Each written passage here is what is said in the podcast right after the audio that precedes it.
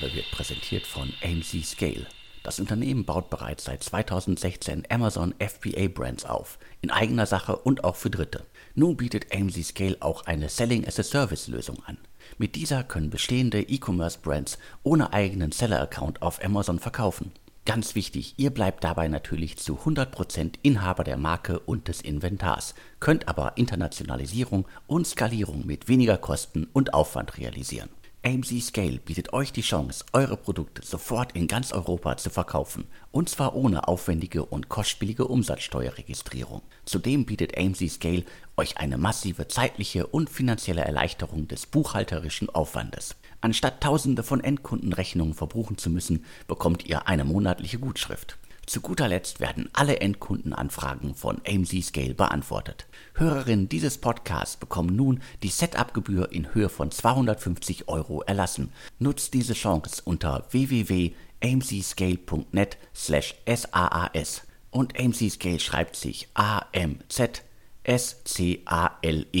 Den Link findet ihr wie immer aber auch in den Show Notes zum Podcast. Hallo, herzlich willkommen zum Podcast von deutschestartups.de. Mein Name ist Alexander Hüsing, ich bin Gründer und Chefredakteur von deutschestartups.de. Heute spreche ich mit Dominik Benner. Dominik ist der Gründer, der Macher der The Platform Group. Das ist ein Unternehmen, das mir zuletzt vor allem durch diverse Übernahmen und Beteiligungen aufgefallen ist. Aber am besten ist wohl, du holst uns mal komplett ab. Äh, wer seid ihr? Was macht ihr? Wo steht ihr gerade? Also ganz viele Fragen zum Einstieg. Hallo Dominik. Ja, gerne. Ja, ich bin Dominik. Freut mich, dass ich heute bei dem Podcast dabei sein darf. Äh, wir sind ein Unternehmen aus dem Handel. Wir sind eigentlich ein altes Familienunternehmen. Seit 140 Jahren verkaufen wir Schuhe und Modeartikel in Deutschland. Und als mein Papa vor neun Jahren gestorben ist, bin ich als fünfte Generation eingestiegen und habe unser Unternehmen komplett Richtung E-Commerce gewandelt. Und die Überlegung war ganz einfach. Der kleine Händler an sich kann eigentlich nicht wirklich E-Commerce machen. Das klappt im Regelfall nicht besonders gut. Und dann nehmen wir alles für ihn in die Hand. Mittlerweile klappt das ganz gut. Wir haben mittlerweile 14 Plattformen, 300 Mitarbeiter und versuchen ja in vielen Bereichen zu expandieren. Das mal als kurze Vorstellung. Wie genau muss ich mir das vorstellen? Also die, äh, es gibt ein, äh, einen Kern, der 140 Jahre alt ist und es gibt äh, sozusagen eine Schuhplattform, die auch schon etliche Jahre, nicht ganz so viele auf dem Buckel hat, Schuhe 24. Also ja. ihr habt euch da erstmal ausprobiert und äh, das habt ihr auch etliche Jahre gemacht und dann seid ihr auf die Idee gekommen, das Ganze können wir noch viel größer machen. Ja, ganz genau. Also wir hatten damals äh, 2013 die Idee gehabt, dass wir einfach mit unseren Entwicklern äh, versuchen, Schnittstellen zu bauen zu den lokalen Händlersystemen. Das heißt, wir haben gefragt, welche Datenbestände hast du, welche, welches ERP-System tust du verwenden, lieber Händler? Und als wir das dann programmiert hatten, haben wir gemerkt, oh Gott, die, die ganzen Bilder fehlen ja. Da sind ja keine Bilder drin, es sind keine Merkmale drin bei den Artikeln. Also haben wir dann angefangen, Fotoboxen zu kaufen. Wir haben angefangen, ein, ein Team aufzubauen für Content-Erstellung und haben dann den Online-Verkauf gestartet. Und siehe da, am ersten Tag hat der unser, unser Schuhhändler 70 Verkäufe gehabt. Und diese 70 Verkäufe, das war für ihn so bedeutend, dass er gesagt hat, Mensch, das ist ja mehr als was ich in zwei Filialen verkaufe. Und das war eigentlich der Initialpunkt 2013, wo wir gemerkt haben, huch, wir können mit E-Commerce für Händler richtig erfolgreich sein. Wir können die Händler dahin bringen, dass sie das alleine nicht schaffen, aber sie trotzdem an dem großen Kuchen vom E-Commerce etwas abbekommen. Und so ist unser Unternehmen gestartet und das ist bis heute unsere Grundlage, mit Partnern, häufig Händlern zusammenzuarbeiten, äh, für die komplett Content, Payment, Kundenservice auf die Beine zu stellen, so dass er eigentlich nur eine Sache tun muss. Er kriegt eine Order von uns und dann sucht er das, das Produkt raus aus seinem Regal, aus seinem Lager und stellt es bereit. Alles andere machen wir. Vom Kundenservice, Payment bis zu den ganzen Themen der äh, äh Bestellabwicklung und der ähm, ja, wir sind ja auch Verkäufer, also auch der Haftungsfragen. Das heißt, ihr habt da etwas geschafft, an dem viele andere verzweifelt sind. Also ihr habt quasi äh, Offline-Händler in die Online-Welt geschafft und äh, schafft es auch noch, äh, das ist ja häufig auch immer so, äh, keiner kann sich gegen Zalando und Co., gegen die Großen durchsetzen. Das ganze Thema Multichannel. Also ihr habt ja mehrere Sachen geschafft, an denen andere sich äh, ja über Jahre die Zähne ausgebissen haben. Ja, das ist ja auch ein Bereich, der eigentlich nicht so ganz sexy ist, denn du musst ja dort äh, mit ganz, ganz vielen verschiedenen kleinen Systemen arbeiten. Das ist sehr mühselig und aufwendig und ich kenne auch nicht so viele große Player, die darauf Lust hätten. Ja, also großer Player wie Amazon, der würde sagen, komm, Wir haben hier eine Plattform, die hat viel Traffic. Wir sind Marktführer in Deutschland, komm da hin oder lass es. Ja, und wir sagen eben, naja, mit der Haltung kommen wir nicht weiter. Ja, wir müssen erstmal die Händler connecten, wir müssen den Daten erzeugen, damit sie überhaupt was verkaufen können. Und wir müssen uns um alles kümmern. Und dieser Kümmeransatz, der ist natürlich zeitaufwendig, der ist kostenintensiv und den scheuen auch die meisten Player. Deswegen sind wir da an der Nische aktiv, die ist auch profitabel für uns und da können wir uns ganz gut austoben die Nische ist profitabel. Kannst du uns ein Gefühl dafür geben, wie groß diese Nische denn überhaupt ist?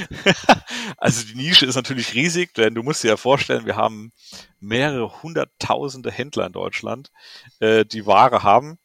Äh, das heißt, das ist erstmal ein Milliardenmarkt, den man dort bearbeiten kann. Und wir haben erst einen sehr, sehr kleinen Anteil davon.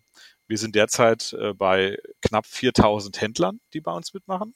Das heißt, 4000 Geschäfte exportieren jeden Tag ihre Daten an uns und ähm, ja, für die machen wir komplett den E-Commerce. Und wir glauben aber, dass wir da noch deutlich größer werden können.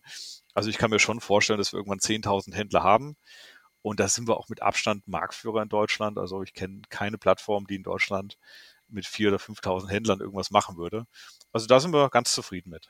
Jetzt gerade runtergebrochen auf das Thema Schuhe. Wie sehr hat es denn da geholfen, dass du quasi äh, ja äh, mehrere Generationen Erfahrung in dem Segment äh, mitbringst oder mitbringen konntest? Und nicht äh, jetzt äh, salopp gesagt ein äh, 20-jähriger WHU-Absolvent äh, bist, der, der irgendwie Leuten versucht, wie sie ihr Geschäft machen zu haben. Ja, das, äh, ich sag mal so, inhaltlich ist es eigentlich eher von Nachteil, wenn du aus der aus dem Produkt kommst, weil E-Commerce hat rein gar nichts mit äh, dem äh, Produkt an sich zu tun und es ist auch nicht von Vorteil, dass du da stationärer Händler bist. Im Gegenteil. Als ich damals, äh, wir haben ja Schuhgeschäfte bis heute, als ich die damals geerbt habe, haben wir einen, einen rigorosen Cut gemacht, haben die komplett separiert und wir haben mit unseren E-Commerce-Leuten nichts mit dem stationären Handel zu tun. Also räumlich einmal, ja, wir sind 20 Kilometer entfernt. Wir haben komplett andere Mannschaften aufgebaut, denn du kannst mit stationären Leuten kein E-Commerce erfolgreich aufbauen. Das war die erste Lessons learned, die wir eigentlich hatten. Das zweite ist, wir haben uns sehr, sehr schnell von dem Thema Schuhe wegentwickelt, weil äh, Schuhe ist zwar in Ordnung, ja, und man kann dort auch äh, ein gewisses eine gewisse Größe aufbauen, aber der Markt für Kleidung, der Markt für Fahrräder oder für Apotheken ist viel größer. Und deswegen haben wir uns sehr, sehr früh dazu entschieden, in neue Branchen einzutreten. Und wenn man sich jetzt das Portfolio anguckt, dann sind da, du hast ja gerade schon ein paar Segmente genannt, also da sind jetzt äh, Fahrräder drunter, es geht um äh, Klamotten allgemein, es geht aber auch um Möbel, um Taschen, also das ist ja wirklich irgendwie ein, ein ganzer bunter Blumenstrauß an verschiedenen Themen. Passen die denn wirklich alle unter ein Dach? Also ist das überall gleich das Prinzip im Hintergrund? Ja, äh, denn du musst eines wissen, äh, die Grundlage für ein gutes Plattform-Business ist immer eine gute Software. Und da haben wir die letzten Jahre eben selbst sehr, sehr gute Softwarelösungen aufgebaut, programmiert, die wir dann eben auch für diese neuen Plattformen umsetzen können. Das bedeutet, als wir in den Möbelbereich eingestiegen sind, haben wir uns erstmal umgeschaut. Wer ist denn eigentlich Plattformplayer bei Möbel, Online-Händlern? Und ich meine, du kennst die Großen, du kennst Westwing, du kennst äh, Home24 und so weiter. Die machen alle einen super Job, aber das sind keine Plattformen. Ja, die tun einfach nur ihren Lagerbestand einkaufen und wieder online verkaufen. Und unser Ansatz ist ja immer, wir wollen Plattform sein für Partner. Und dann haben wir lange gesucht und sie da, wir haben dann Möbel First gefunden. Das ist eine coole Firma aus Bonn. Ja, die hat die letzten Jahre schon über 300 Händler äh, ongeboardet und da haben wir gesagt, komm, dann tun wir die Mehrheit dort kaufen und tun aber unsere Software implementieren, tun unsere Prozesse implementieren und können dadurch besser skalierbar wachsen. Und das ist eigentlich eine coole Lösung, die wir einfach auch für andere Unternehmen dann anwenden. Gibt es da eine besondere Strategie? Also ihr habt äh, Sachen selber gegründet, ihr habt euch beteiligt beziehungsweise die Mehrheit übernommen. Also wie wie wie löst ihr das sozusagen? Was äh, was ist da die Strategie? Was kauft ihr? Was baut ihr selber? Ganz genau. Also die Strategie ist immer, wir entscheiden erstmal, ist eine Branche für uns interessant. Ja, zum Beispiel, wir beschäftigen uns gerade mit Arztpraxen ja, und wollen dort eine, äh, eine, eine Sourcing-Plattform gründen oder aufbauen oder eine kaufen. Ja, und wenn wir den Markt also für Arztpraxen und deren Beschaffung interessant finden, gucken wir uns erstmal an, gibt es da Player, gibt es da viele Lieferanten und gibt es schon eine Plattform, die sowas auch umsetzt. Und da haben wir dann nach langer Recherche jemanden gefunden, der das schon anbietet, der schon als Plattform arbeitet in einem kleinen Rahmen Und dann entscheiden wir uns eben für den M&A-Weg in so einem Fall, wo wir sagen, guck mal, der hat eh schon eine gute Vorarbeit geleistet, mit dem können wir gut wachsen, der hat auch ein gewisses Branchen-Know-how, dem vertrauen die Partner. Das ist ganz wichtig, äh, denn wenn irgendein 20, 30-jähriger Gründer aus Berlin anruft, äh, bei irgendeiner Arztpraxis und sagt, komm, wir wollen mal was Cooles machen, wollt ihr mitmachen, dann ist das Interesse relativ überschaubar. Ja. Und deswegen war unser Ansatz immer, wir brauchen jemanden, der von der Branche grundsätzlich Ahnung hat, der auch Vertrauen genießt um dann mit ihm sehr, sehr schnell hier im E-Commerce nach oben zu skalieren als Plattform in seiner Branche. Wie geht's dann danach weiter? Also Möbel First ist da ein gutes Beispiel. Also ihr, ihr beteiligt euch, übernehmt die Mehrheit. Äh, wie wird das Unternehmen dann weitergeführt? Also bleibt das eigenständig? Wird das komplett von euch aufgesogen? Was macht Nein. ihr? Nein. also ich muss zugeben, ich habe früher im Konzern gearbeitet. Und wenn ich mal eines gelernt habe, alle Startups gehen unter oder gehen ein, wenn sie im Konzern integriert werden. Ja, das war mal die erste Lessons learned. Deswegen haben wir uns immer ganz früh entschieden, dass wir Unternehmen nicht vollständig integrieren, dass wir denen maximale Freiräume lassen, dass wir keinen Geschäftsführer bestellen, sondern die bisherigen Gründer oder Geschäftsführer belassen. Und ganz wichtig, dass wir auch nicht anfangen, die bei uns organisatorisch alle einzugliedern. Denn so machst du ein Startup kaputt. Und wir haben das dann so gehandhabt. Äh, wir haben praktisch wie so, eine, wie so ein Sandkasten, ja, wo sich die Startups dann bedienen können bei uns und sagen, guck mal, wir wollen äh, diese Woche mit eurem SEO-Team oder die nächste Woche mit eurem äh, äh, Google Ads-Team arbeiten oder wir brauchen mit eurer Software-Truppe, brauchen wir die und die Backend-Lösung. Dann programmieren die das und bauen die das und die können immer selektiv auf alles zugreifen, bis hin zum Thema HR, Payroll etc aber wir fangen nie an, alles platt zu machen und von uns überzustülpen. Das wäre tödlich und das würde ja den, den Spirit der Unternehmen auch kaputt machen. Da würden ja die Leute kündigen. Klar, das haben wir ja genug vorgemacht, wie es nicht geht. Also gut, dass ihr da genau. den anderen Weg geht. Aber sozusagen auch bei, auch bei der Technik, also wenn ihr sagt, ihr habt ja hier ein Plattformgeschäft schon auf, auf mehreren äh, Marken unter mehreren Segmenten laufen, da ist es jetzt auch nicht so, dass ihr sofort sagt, so jetzt muss das alles irgendwie auf unsere Plattform rüber. Nein, also wir tun natürlich schon unsere Software implementieren oder umsetzen. Das machen wir schon, denn ehrlicherweise die ganzen Unternehmen, wo wir eingestiegen sind oder uns beteiligt haben, die haben in der Regel keine großen äh, Trupps von Softwareentwicklern. Die haben oft selbstgestrickte Lösungen gehabt, haben ein gutes Frontend gehabt, aber im Hintergrund waren das keine professionellen Lösungen. Und da haben wir natürlich schon uns bemüht, hier gute Grundlagen zu schaffen, um dann einfach ja mit besserer Software äh, die Unternehmen skalierbarer zu machen. Und das ist, glaube ich, ein ganz wichtiger Punkt. Und dann kannst du auch in verschiedene Branchen einsteigen. Also äh, wir haben, unser Ursprung war ja mal Schuhe, da haben wir uns weit wegentwickelt. Äh, mittlerweile haben wir ja Fahrzeugteile, haben eine Plattform für Apotheken, eine Plattform für Fahrräder oder große Maschinen. Ne? Also für uns ist gar nicht so wichtig, äh, welche Branche es am Ende ist, sondern eher, gibt es da genügend Player, die da noch im Handel aktiv sind? Und zweitens kann man das gut mit unserer Software auch nach oben skalieren. Wir würden zum Beispiel nie in den Markt von Kiosk einsteigen, ja. Oder wir würden nie Drogerieartikel einsteigen, weil da gibt es nur noch drei bis vier Player in Deutschland. Das wäre völlig uninteressant für uns, da braucht man keine Plattform für machen. Also Segment ist, äh, ich sage jetzt mal, mehr oder weniger egal. Was ich auch spannend finde, ist, dass ihr sozusagen klassisch B2C macht und jetzt dann auch äh, B2B. Da habt ihr jetzt genau. auch etliche Marken im Portfolio. Also kann man das Geschäft da auch genauso aufziehen? Also da gibt's ja immer verschiedene Ansichten. Die einen sagen, mach lieber nur das eine. Also es gibt auch dementsprechend relativ wenige Unternehmen, die irgendwie beides machen. Also wie, wie stemmt ihr sozusagen da diesen mhm. Spagat zwischen B2B und B2C? Ja, ähm, also wir sehen die größten Wachstumspotenziale schon im B2B-Bereich, weil im B2B-Bereich gibt es bis jetzt relativ wenige Plattformen denken wir mal an den typischen Beschaffungsmarkt. Angenommen, du hast äh, einen Einzelhandel äh, oder du hast ein Autohaus. Wo tust du denn primär deine Sachen beschaffen? Ja, du tust entweder auf Amazon was kaufen als Unternehmen, du guckst vielleicht bei Otto.de mal oder du hast ein paar Branchenlieferanten. Aber dass es wirklich große Plattformen gibt, wo die für ihren Bereich sourcen können und das auf einer Online-Plattform, ist relativ selten. Und das finde ich natürlich super spannend. Äh, da gibt es ein paar Unternehmen, die sind schon dort aktiv. Mercateo ist zum Beispiel so ein Beispiel. Die sitzen in München und haben viele tausend Kunden. Und wir sehen aber noch viel, viel mehr Bereiche, wo bisher keinerlei B2B-Plattform ist äh, und wo man sehr, sehr aktiv werden kann. Aber ist es nicht dann ein bisschen komisch, äh, dass man, äh, wenn man auf sein Portfolio guckt, dann hat man neben Schuhe auch äh, gebraucht Maschinen, also richtig schwere Maschinen im Portfolio. Das ist ja schon eine extreme Bandbreite. Nö, das ist gar nicht komisch, weil äh, für uns ist das Produkt gar nicht so entscheidend. Denn du musst ja am Ende eine äh, ne, ne, äh, Full-Service-Kompetenz haben. Ja, das heißt, äh, es gibt ja Listing-Plattformen, nehmen wir mal mobile.de oder Immobilien Scout. Da kannst du einfach ein Inserat machen und sagen, hallo, ich verkaufe mein Auto oder meine Wohnung. So, und das ist der Job von der Plattform, ja, dass sie das listet und kriegt dafür 50 Euro. Das ist okay, aber das interessiert uns nicht, so ein Listing-Modell, sondern wenn wir Plattform-Business machen, heißt es, wir sind eine Transaktionsplattform und wir wickeln alles von A bis Z ab für den Partner.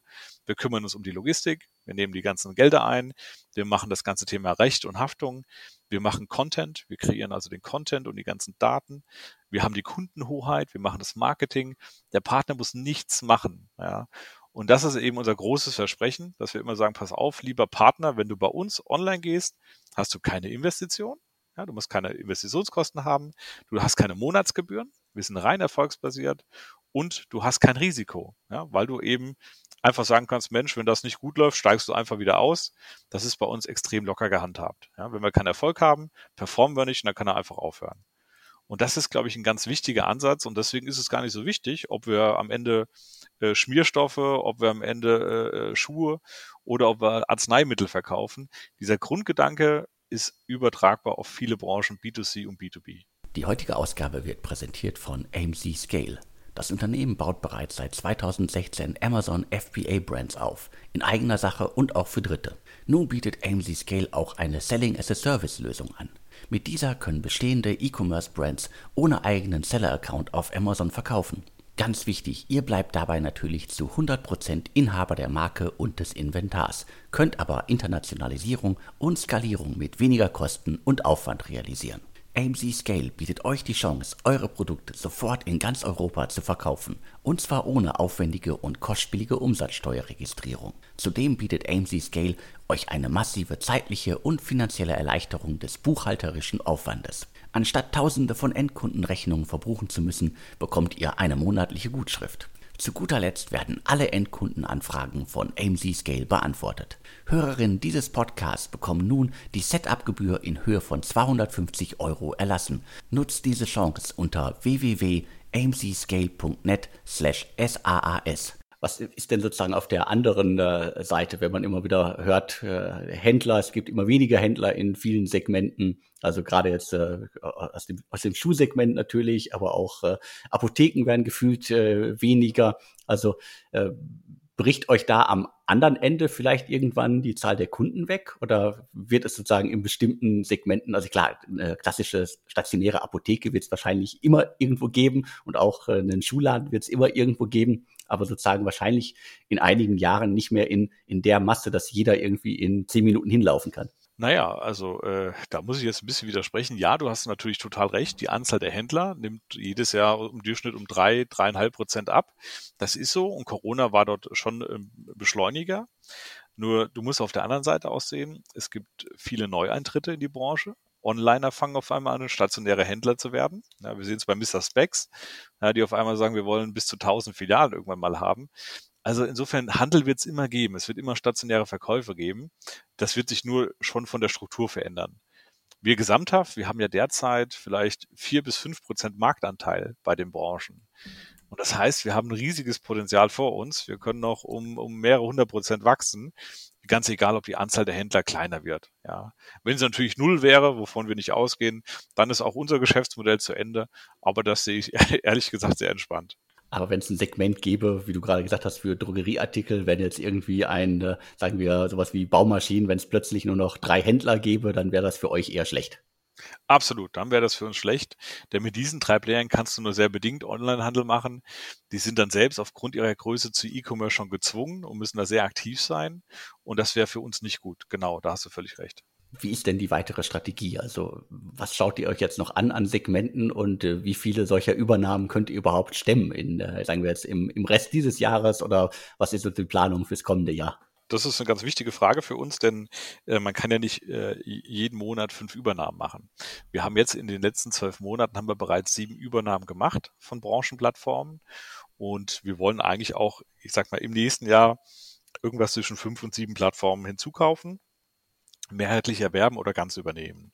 Und unsere Strategie ist es, dass wir irgendwann 30 bis 40 Plattformen betreiben, ja, wo dann roundabout 1000 Mitarbeiter diese Plattform auch mit uns gemeinsam managen und wir ja mit der größte Plattformplayer sind, der einfach in vielen Branchen in profitable Nischen gut arbeitet, der dort gute Lösungen anbietet mit einem guten Softwareansatz. Das ist unsere Strategie, die wir haben.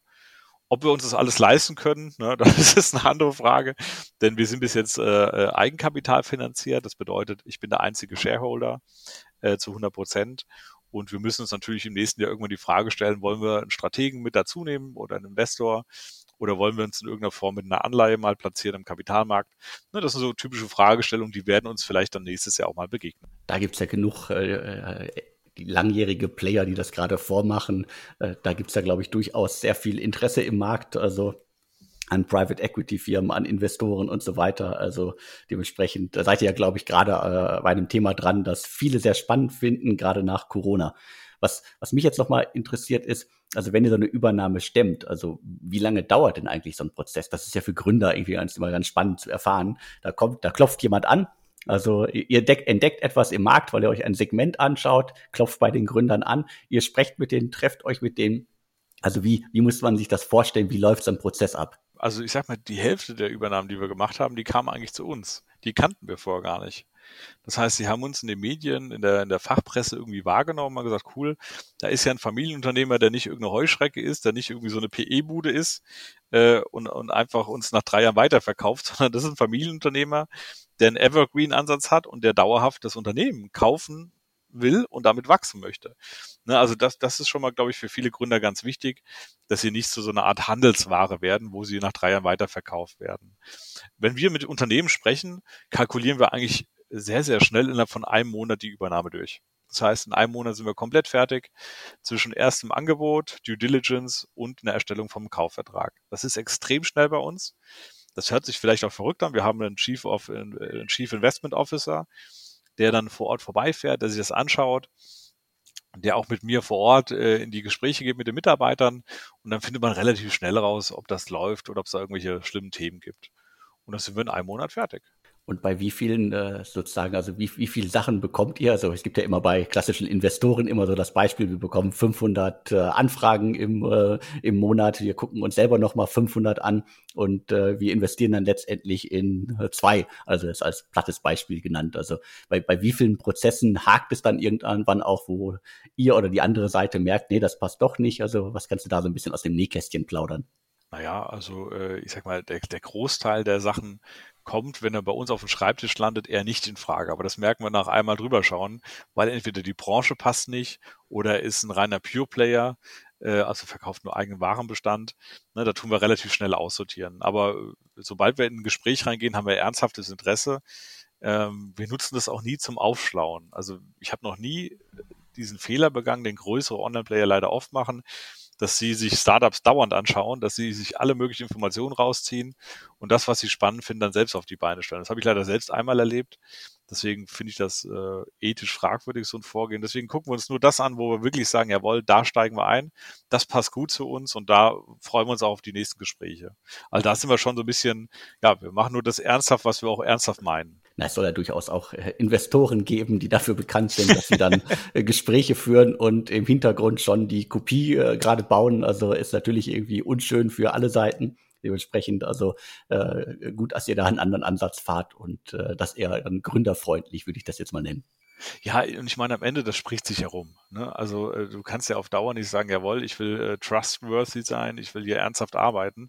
Und dann, wenn einmal die Leute miteinander sprechen, sagen sie, okay, Dominik, äh, wir haben auch schon mit denen gesprochen, nach einem halben Jahr haben sie das Gleiche bei ihnen implementiert, ja, was wir aufgebaut haben.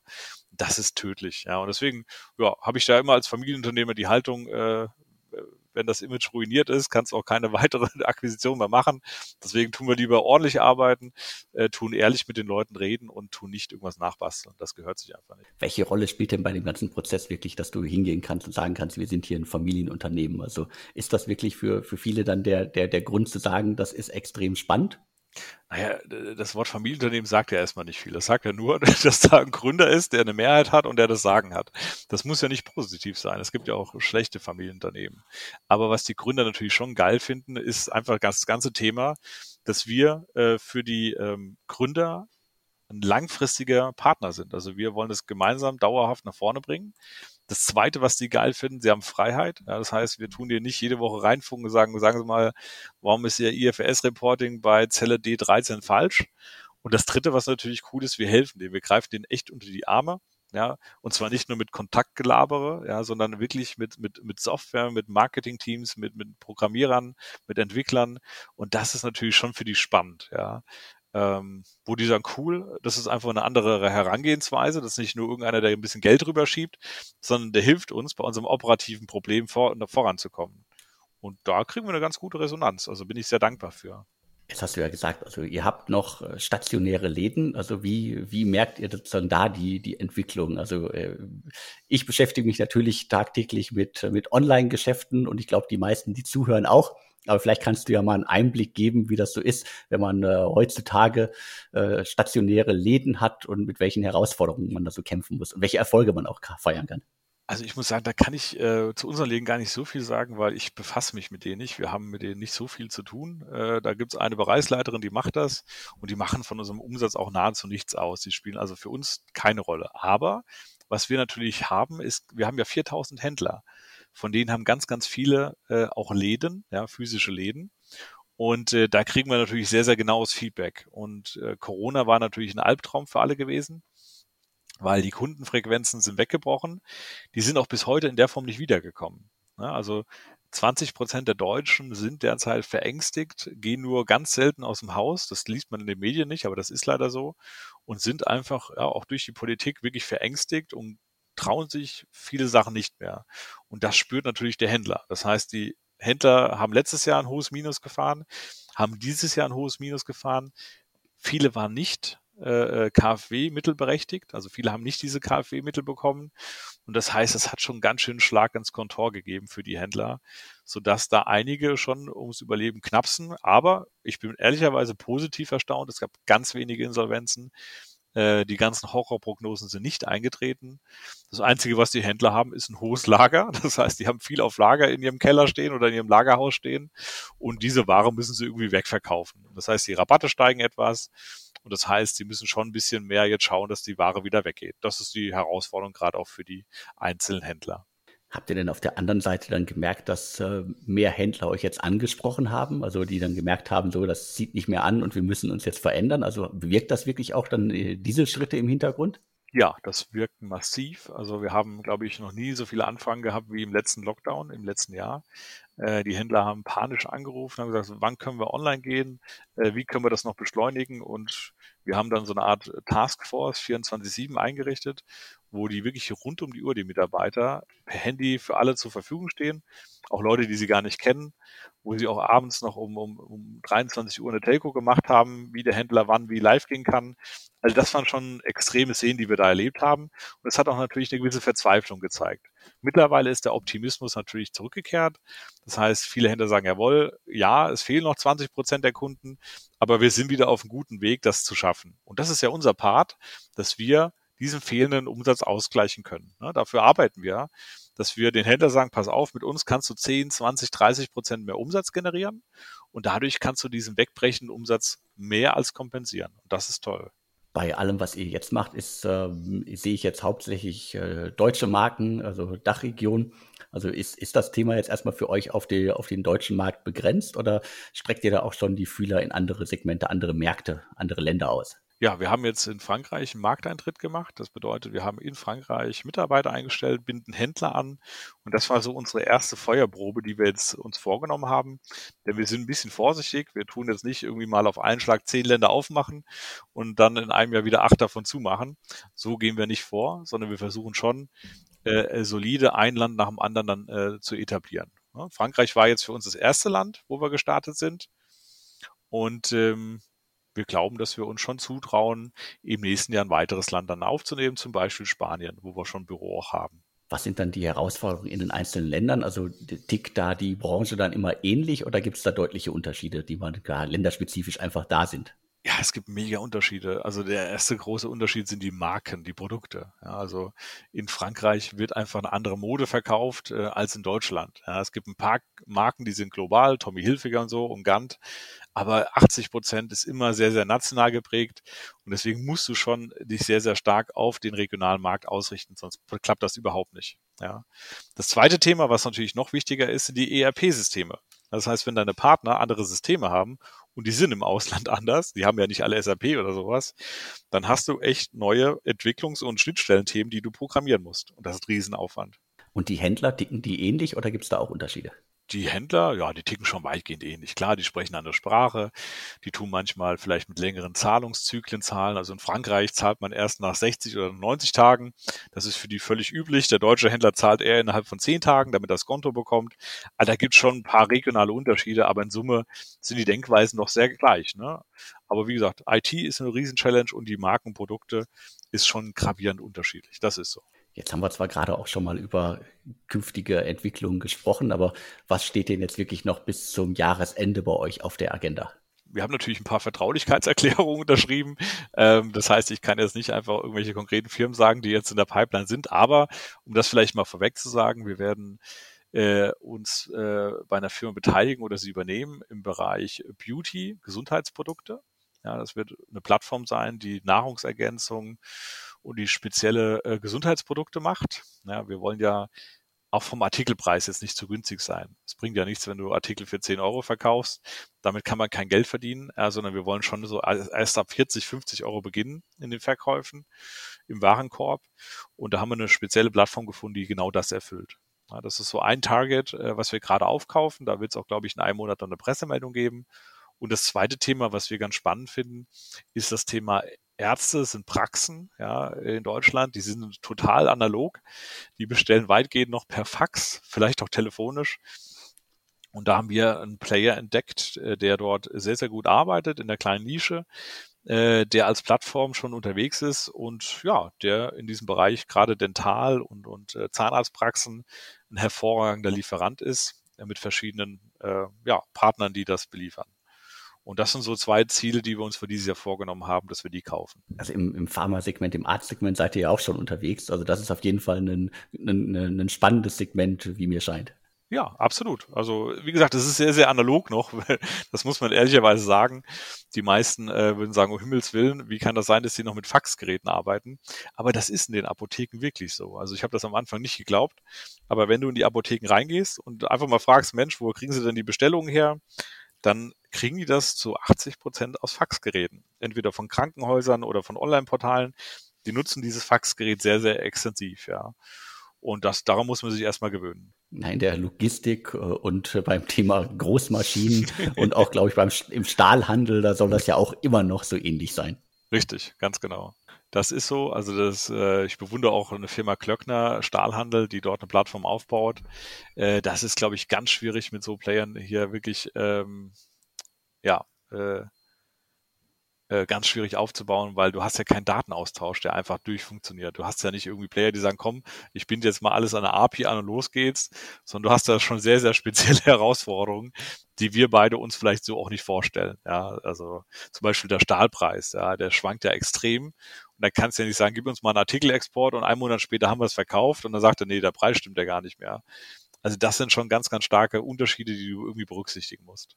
Definitiv. Also da gibt es ja genug Segmente, die noch äh, digitalisiert werden müssen. Also äh, vielleicht könnt ihr ja bei dem ein oder anderen Segment in, äh, in Zukunft mithelfen.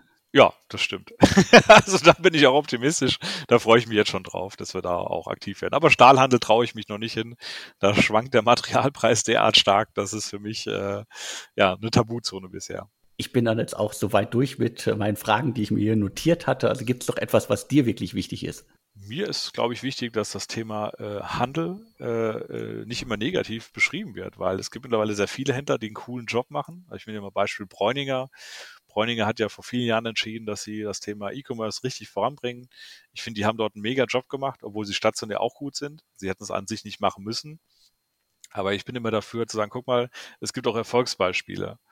Und wenn es für den Händler nicht umsetzbar ist, dann gibt es eben auch coole Plattformen, egal ob wir das sind, ob das äh, Plattformen wie Zalando sind.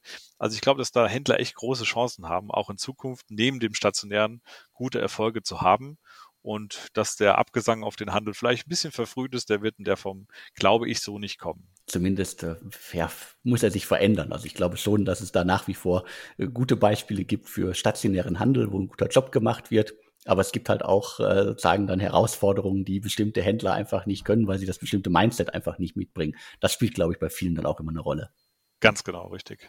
Absolut. Da würde ich mir dann wünschen, dass es da, da noch mehr äh, stationäre Händler, und da gibt es ja noch viele, ich meine, Deutschland hat genug ähm, Fläche und genug kleine Händler, die in der Region teilweise sehr bekannt sind, mit, sagen wir, sagen wir auch mit fünf, sechs, sieben und zehn Läden verteilt auf bestimmte Regionen. Und wenn man die noch bewegen kann, dass sie halt irgendwie das Geschäft auch online ausweiten, dann sind wir, glaube ich, alle auf einem guten Weg. Genau, super.